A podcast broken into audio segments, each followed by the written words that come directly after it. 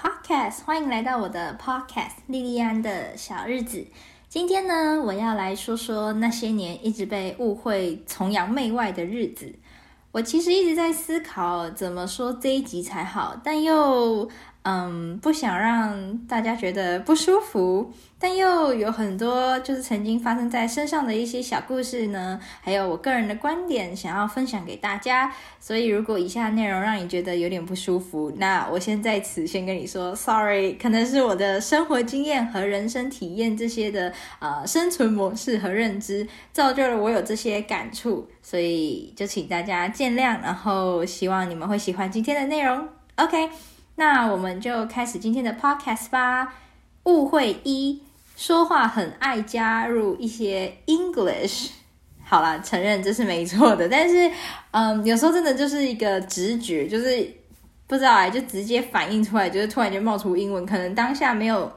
呃，突然间没有想到那个，就是可能习惯性啊，应该这么说，因为可能我的就是生活环境常常让我会需要用英文去。回复或者是用英文去对我的同事们讲话，那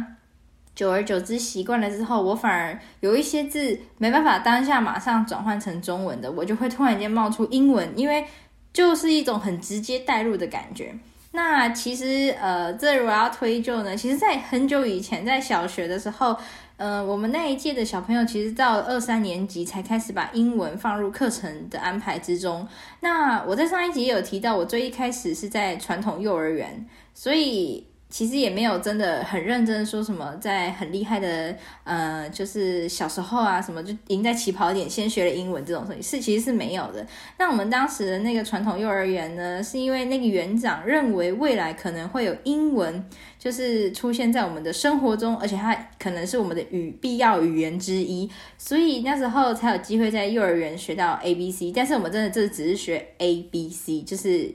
alphabet 这样子而已。那呃，A 就是就只是单纯学单字啊，像什么 A B C，然后 table desk，像我上一集说的那样子，对。然后，嗯，可是当时我真的没有清楚明白 A B C 到底是什么东西，我连其实它叫英文我都不知道，或它叫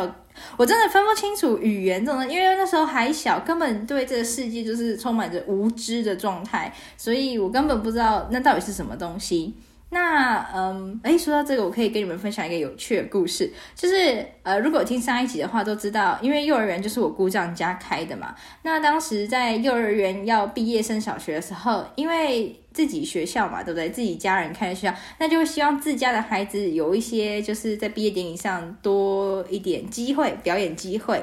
那除了像班级上的表演、才艺班，像什么舞蹈班这种表演以外，我还演了英文话剧《美女与野兽》。没错，而且我还就是演那个女主角 Bear。那那那个时候呢，其实我连 A B C 都不会，是怎么演的呢？我们老师呢，为了让所有的学生。就是他们的发音跟台词都记得，所以呢，他就自己录下所有人的句子，就他一个人自导自演，就是整出戏就对了。让我们回家可以听着录音带反复练习自己的台词，而且他很强的是每一个角色他都用不一样的声音去让我们分清楚说，哦，这现在是谁是谁在说话。而我呢，真的就真的只是听了录音带，记下里面所有那些老师讲话的呃音。而不是字哦，因为其实他有给我们，嗯，那叫什么台词本，但是当时呢，我根本就是不知道那个是什么密密麻麻的东西。换成现在我懂的说法，应该大家就是英文文盲吧，就是会说，然后不会看也不会读。那，呃，老实说，当时也不太记得我自己在讲什么。当时就是老师要我们演什么，我们就做什么，然后要我们讲的时候，我们就讲。然后我只记得小时候，因为我很喜欢听故事，所以睡前的时候我都会听录音带的习惯，什么《一千零一夜》那些的。那听久了就会学录音带里面的老师啊，或者是录音带里面的人讲故事那种样子。比如说就会记得他们下一句要说什么，那就有一种熟悉。所以当时那个老师的录音带是很生动的，所以就非常吸引我。我就因此呢，在睡觉前也会把。老师版本的《美女野兽》当成床前故事去听，加上平日的练习，就在不知不觉中，我记下了所有人的台词。没错，就是一字不差，一直可以从第一第一开始，就是开那个幕，一直到闭幕，所有人的台词我全部都背起来了，而且是在莫名其妙之中就全部都记得，但是我根本不知道这什么意思，我只知道就是要一直念，一直念，一直念，有点像提词机的感觉。那我记得当时在呃舞台表演的时候，扮演野兽的同学有一幕就是刚好就是《美女与野兽》，不是会有一个就是在跳跳舞的那一幕吗？就是他们不在那个嗯、就是一个大厅里面，然后就是。野兽跟美女就一起跳舞，那很经典的那个画面，对不对？很经典的那个地方呢，我就记得那个野兽同学呢，就忘记自己的台词了。然后很幸运的是，我把所有人的台词都记下，所以我当时也不知道，就觉得这时候不是你该讲话吗？然后我就把我嘴巴就是念出了他的台词，然后偷偷的跟他说这样子。可是，嗯。其实当时也就是老师要我们怎么演，我们怎么演嘛，所以我大概就会知道这一幕应该是他要讲话，为什么他没讲话，所以我才变成提词的那一个。那蛮好笑的是，嗯，其实因为我是记得大家所有的词，可是我也不知道哪一句到到底是谁要念或者什么的，我只知道反正就是只要没有人要念，或者是这一段熟悉，好像这段我曾经要念要念了，换我了，我才拿起麦克风讲话。那。当时比较有趣的就是，我有回看一下录录影带，就是不管怎么样，我的嘴巴一直都在讲台词，因为我必须要自己蕊所有人的台词，我才知道这句话我讲，然后我就可以拿麦克风起来，就算不标准，也可能可以讲了讲我的话这样。那我记得我小时候看到那个录音录音带还是录影呃录影带。我看到录影带的时候，就会发现，就是我就是台上那个一直嘴巴在动讲台词的小孩，所以蛮有趣的。那后来上小学呢，当时英文也就只有在那个前之前有说过有一个呃美语补习班，就是进去里面不可以讲中文那个，就是因为里面都是外师，所以说中文也听不懂，然后说中文还要被扣点数，被同学抓去，然后跟老师告状之类的。所以我的认知就是只有那个补习班那边我会讲英文，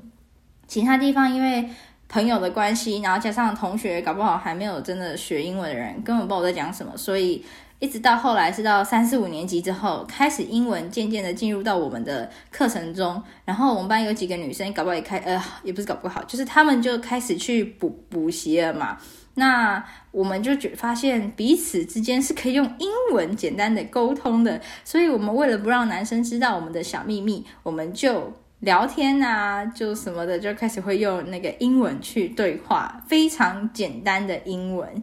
然后呢，还有一种就是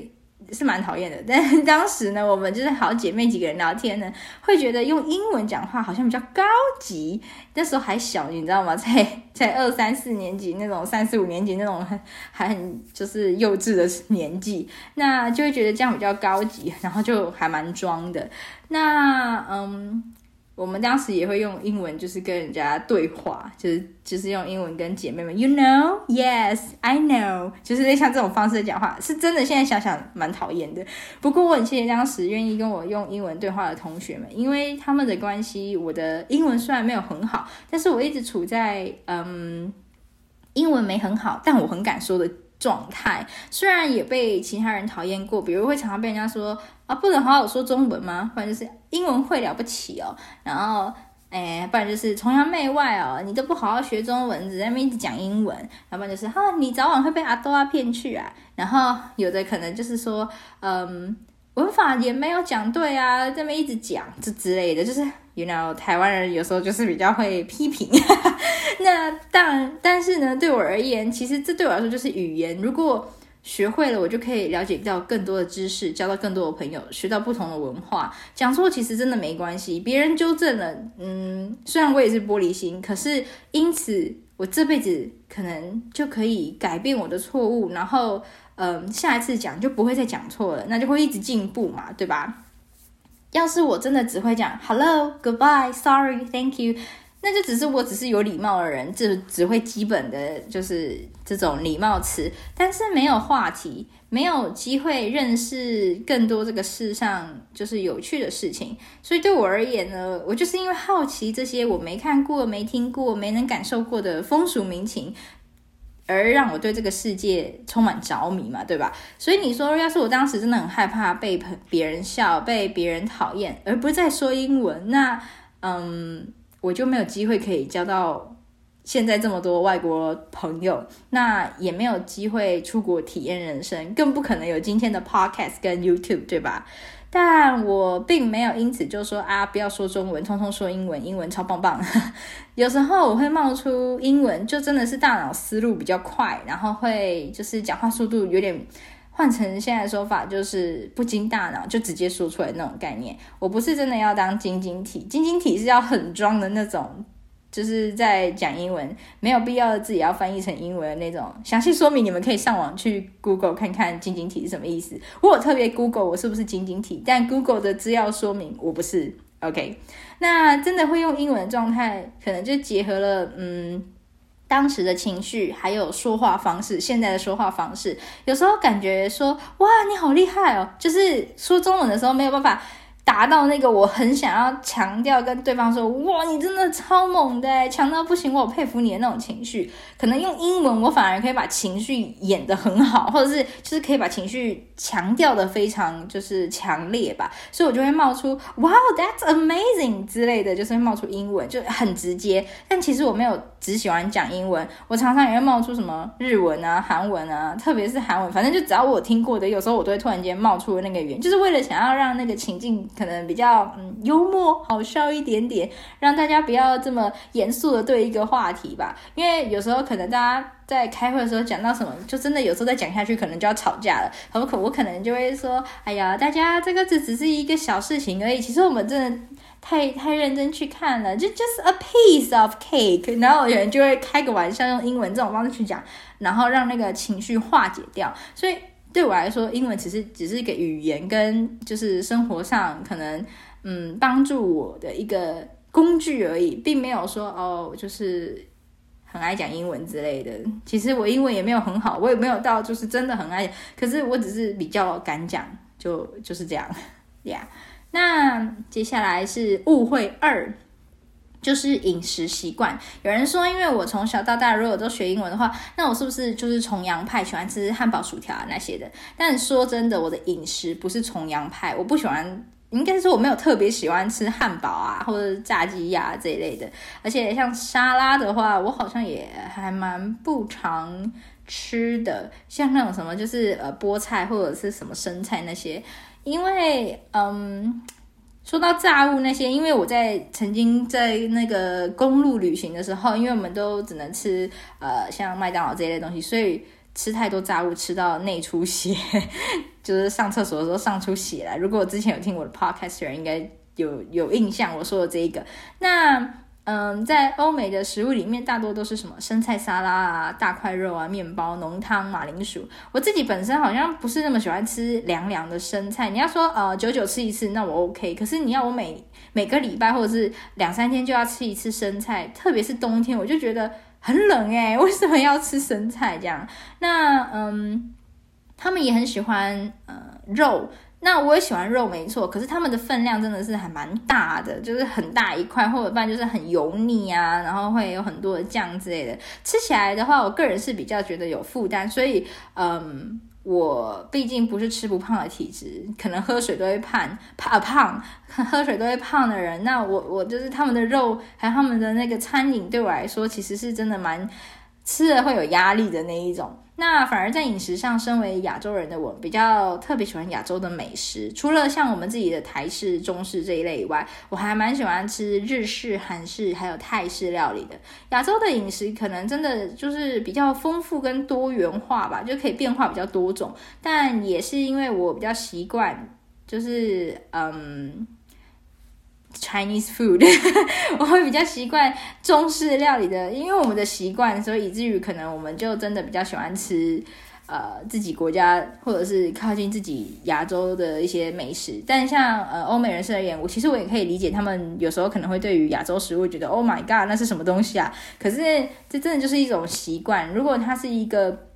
常常常年在亚洲，或者是呃比较 open mind，就是比较那种能够接受。呃，各种东西的人，那他可能就会觉得，哦，世界各地的饮食都还蛮不错的，不会因为觉得是哪一个国家的东西他就不喜欢。嗯，但是如果有一些人来讲的话呢，搞不好就会觉得他们从来都没有去过亚洲吧，所以可能就会觉得，哦，亚洲人怎么都很恐怖，然后会吃狗肉之类的，就蛮特别的。可是呀，现在嗯，可能因为科技比较发达，所以他们会渐渐的了解亚洲，其实也没有真的每一个人都会吃狗肉这件事情啊，对。那嗯，就会有人问我，好奇说，哎，那你在欧美国家怎么办？怎么吃亚洲食物？其实我觉得我蛮蛮幸运的，因为现在科技跟交通发达，在国外已经有许多就是熟悉的家乡料理和调味料。就算是当地很 local 的那些，就是很当地的市场，他们也会有一条走道专门卖，就是外国商品、进口商品，很像台湾的家乐福，不是会有几条走道是在卖进口商品啊，什么意大利啊、法国那一类的，就是那种概念。所以我们也会就是可以到超市买到呃台式酱油啊、黑醋啊，或者是呃白醋啊、芝麻油等等的。那也可以买到一些青菜，像什么丝瓜啊，或者是呃高丽菜啊之类的油菜。A 菜、汤匙菜，那嗯，有朋友曾经问过说，哎，那你不就不能吃到蛤蜊、丝瓜、三杯鸡跟客家小炒这种很很台式的料理吗？那其实老实说呢，我还是吃得到的，因为其实出国之后，我并没有说常常去吃餐厅，因为餐厅其实蛮贵的。那我都反而自自己就是开始学着如何下厨，然后常常就会上网去找怎么料理，然后再自己慢慢实验出自己，就是慢慢实验，然后慢慢的去调自己喜欢的味道，这样子。也会有人问说，那国外的话，你应该比较常吃麦当劳吧？因为常常都有人说，啊，你回台湾的话，应该就不想吃麦当劳。说真的，我一个月在这里吃到麦当劳，嗯，还真的不一定会吃，就是一个月不搞不好还没吃过一次这样。那反而在台湾搞不好吃的麦当劳还比在就是欧美国家吃的还要多。可能我在台湾一个月可以真的吃到一次，但是在这里的话，可能就是两个月。到三个月吃一次，有机会我可以拍，就是呃这里麦当劳的影片给大家看，因为其实台湾的麦当劳比较好吃，这里的麦当劳东西没有很多，然后嗯就都是那样子，面包，you know，所以嗯如果有兴趣想要看看麦当劳的人呢，就等我之后的影片吧，我会放在 YouTube 给你们分享，这样。那就可以在 YouTube YouTube 上面搜寻莉莉安的小日子。那就请大家多多支持啦，OK OK。那呃，接下来我要再讲讲误会三，看不起台湾教育。那家里有钱才会出国读书。其实我没有看不起台湾教育，也没有说我家里到底有多有钱。其实我也只是一个小康家庭、普普家庭。只是台湾教育是真的没有那么适合我，因为只求成绩来判断会不会读书，一直都不是我认同的学习方式。嗯。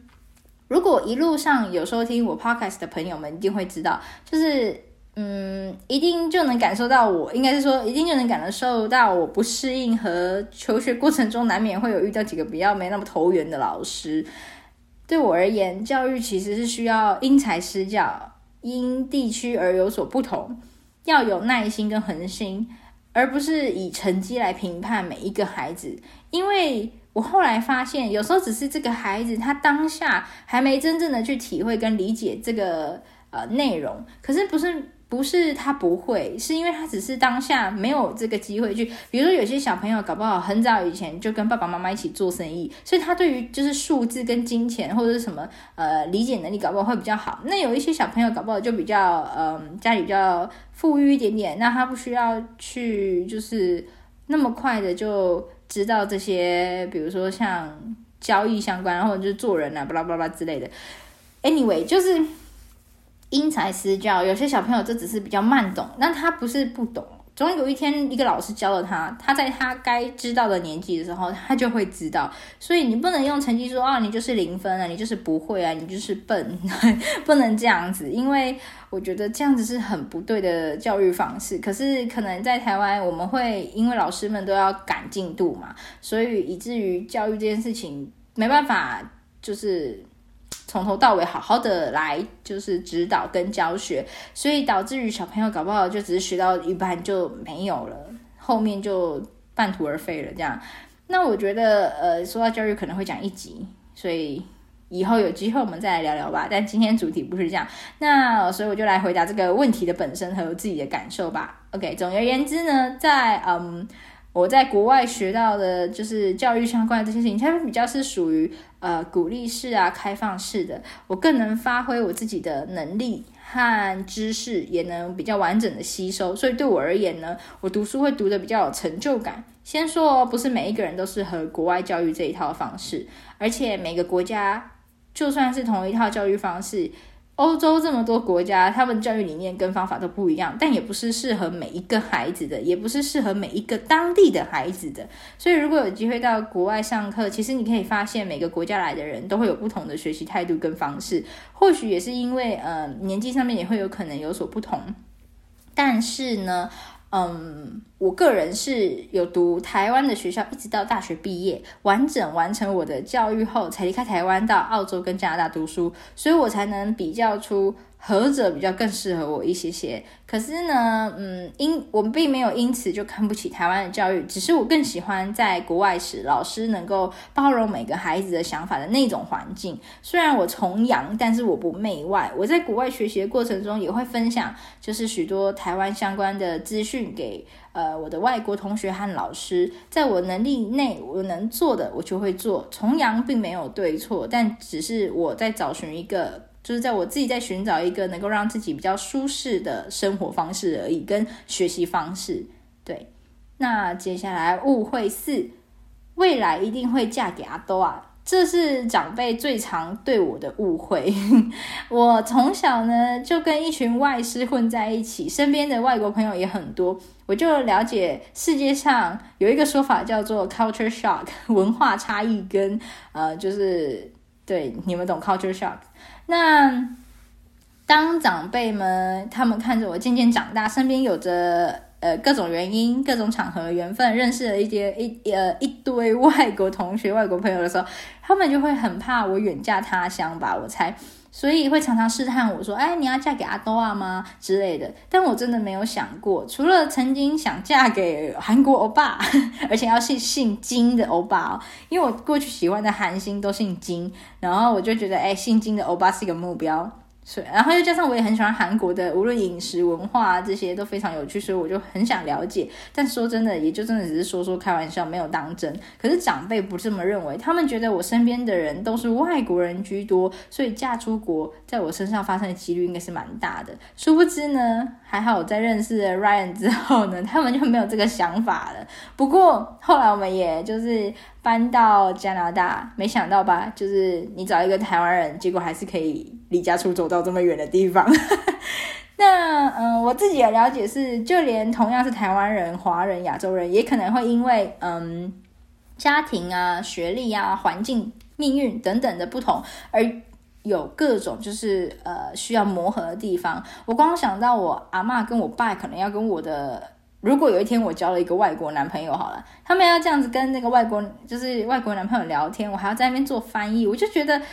啊，要花我很多的心力，很麻烦，而且文化不同，对于我家这种大半传统的家庭而言，真的会，我觉得还蛮闹事的，而且我并感觉我并没办法处理很的处理的很好，所以我纯粹因为怕麻烦，所以我从来都没有想过要交呃外国的男朋友。而且加上可能我对于外国的呃交友模式可能比较觉得